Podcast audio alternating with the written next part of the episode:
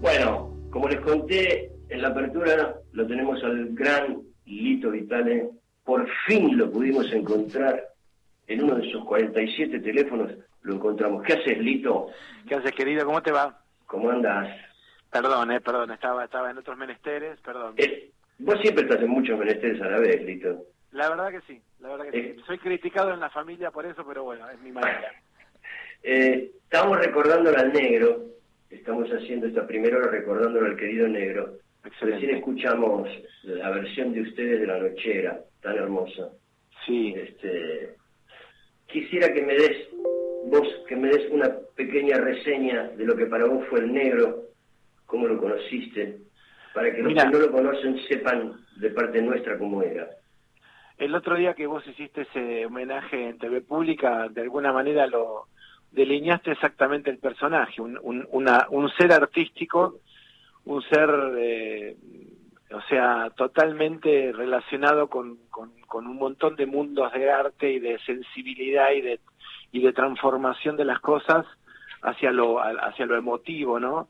Eh, impresionante con un, con un, ser de persona eh, fuera de serie, eh, un amigo, lo conocía lo conocí hace muchísimos años, eh, ahí no nos hicimos amigos porque éramos como, como compañeros de ruta en la época del trío, de los 80, este, que al- de alguna vez que nos cruzamos en alguna gira, nos ha venido a escuchar y, y es- ha tenido siempre palabras hermosas hacia nuestro trabajo. Después nos cruzamos mucho en Canal 13 porque compartimos en, en, en, en un, un par de años el- su, su laburo en televisión y el que yo hacía en Amigo del Alma. Claro. Y siempre me pareció, lo conocí antes que todo eso, cuando era, director de arte del desprecio imaginario.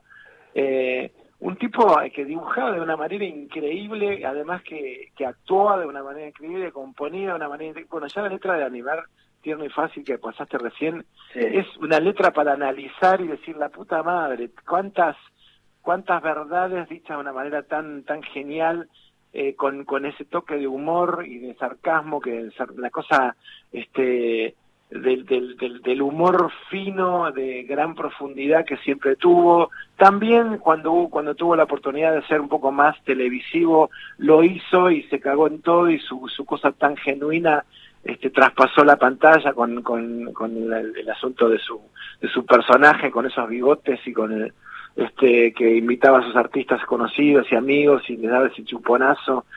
La verdad que increíble o sea todo lo que el otro día cuando hablábamos este con Gaby que es que su mujer que lo cuidó y lo y lo amó de una manera increíble le dejamos un par de mensajes obviamente ella ya está como como como devastada digamos y uno de los mensajes era hagamos una despedida al negro cuando toda esta esta cuarentena termine con todos sus amigos acá nosotros ofrecemos nuestra casa para recordarlo, para cagarnos de risa, para de- disfrutarlo y darles una, darle un abrazo enorme a, a Gaby, porque vale la pena, vale la pena que él que tenga esa despedida, porque a- a- además de que la tuvo en, en- en las redes sociales, a full y en los medios, es lindo que sus amigos más más este más íntimos eh, todos nos, nos demos una nos demos un abrazo en, en honor al negro viste eso Qué buena idea, Lito.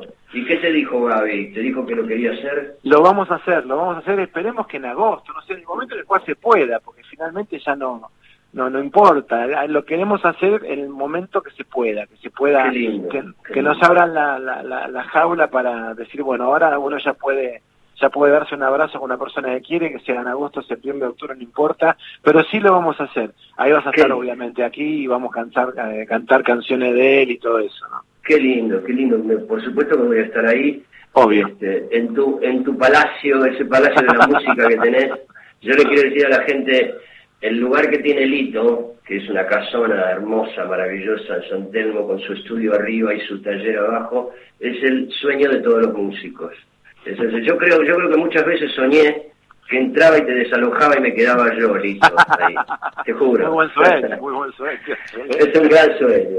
Bueno, em, nada, contame, contame la última vez que lo viste, contame qué, qué- cuál fue la última vez que tocaron juntos. Mira, nosotros, vos, sabés y todos sabemos que hace mucho tiempo que no sabemos, no sabíamos nada de él, Eso. porque Gaby guardó eh, para ella sola el- el- el- el- este, este último año de, de- enfermedad del negro. Entonces lo vimos eh, hace dos años que, que no lo veía porque él lo vimos en, cuando mi vieja estaba muy mal, este, vino a visitar al hospital y ahí lo vimos. Y antes habíamos ya enganchado para una reunión. Muchas navidades las pasábamos juntos y la pasábamos realmente muy bien. Él era especialmente amigo muy entrañable de mi hermano, o sea que estaba muy seguido aquí en la casa. Eh, y tocar juntos la última vez, a ver, no me acuerdo de cuándo fue, fue bastante después de esto que pasaste de la nochera, que fue en el 2012, mucho Sí, habremos tocado juntos ahora tres años en algún concierto, en alguno de esos eventos que, que de vez en cuando yo hago. Este, lo fuimos a escuchar a Clásica y Moderna, que nos encantó su show. Ah, yo también fui, sí. Lo fuiste a ver ahí, estaba buenísimo. Con, su guitarra el solo contando historias. Exacto. Sí, sí, sí. Y a él le gustaba que algunas bienunas estén ahí, pero era como, como del lugar, y el tipo les, le, le, viste, les retrucaba el su, léxico y se volvía loco el chabón, quería quería molestarla si lo lograba y nos quedamos de risa, un capo. A mí me, me invitó a uno de esos shows a tocar un par de temas con él. Este, Bien. Que, que fue un poco mi reencuentro con él después de muchos años. Y después esta gira que yo conté que quedó trunca porque yo creo que en ese momento el negro ya empezó a estar enfermo. Nunca me lo dijo. Me mandó solo un mail en el que me decía, te quiero mucho pero me bajo, me dijo.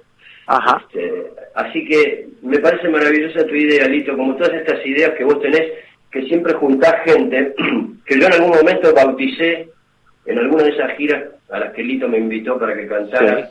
El arca de Lito.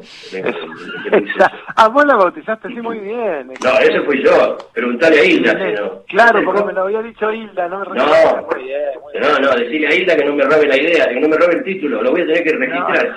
Es el, arca de Lito. Íbamos todos arriba del arca y todos tocábamos músicos de todas las, de todos los géneros, maravilloso. que, que, compartimos ahí en Paraná era era, era tremendamente 360, hasta la, como hasta la bomba tucumana, boludo. Totalmente, sí, sí, sí. David, David, estaba, estaba Hilda también, ¿no? Sí, sí Nacha Guevara, Lebón, bueno, de todo, increíble. De todo. Por eso yo ahí lo bauticé el, el arca delito. Que, que aparte funciona siempre bien todo. Si ese, bueno siempre funciona bien el sonido, siempre los músicos están perfectamente ensayados, ¿viste? Que es como un, sos como un Noé, ¿viste? Claro. Bueno, Lito, gracias, gracias por haber estado, necesitaba que estuvieras porque siempre estás presente y porque sé que el negro te adoraba, como te queremos todos, loco. Cuando se haga el homenaje, lo presentamos y lo transmitimos por, la, por Radio Nacional, le decimos a Ponlecica. Dale, listo, listo, buenísimo, Te mando un abrazo, amigo. Beso, chao, chao.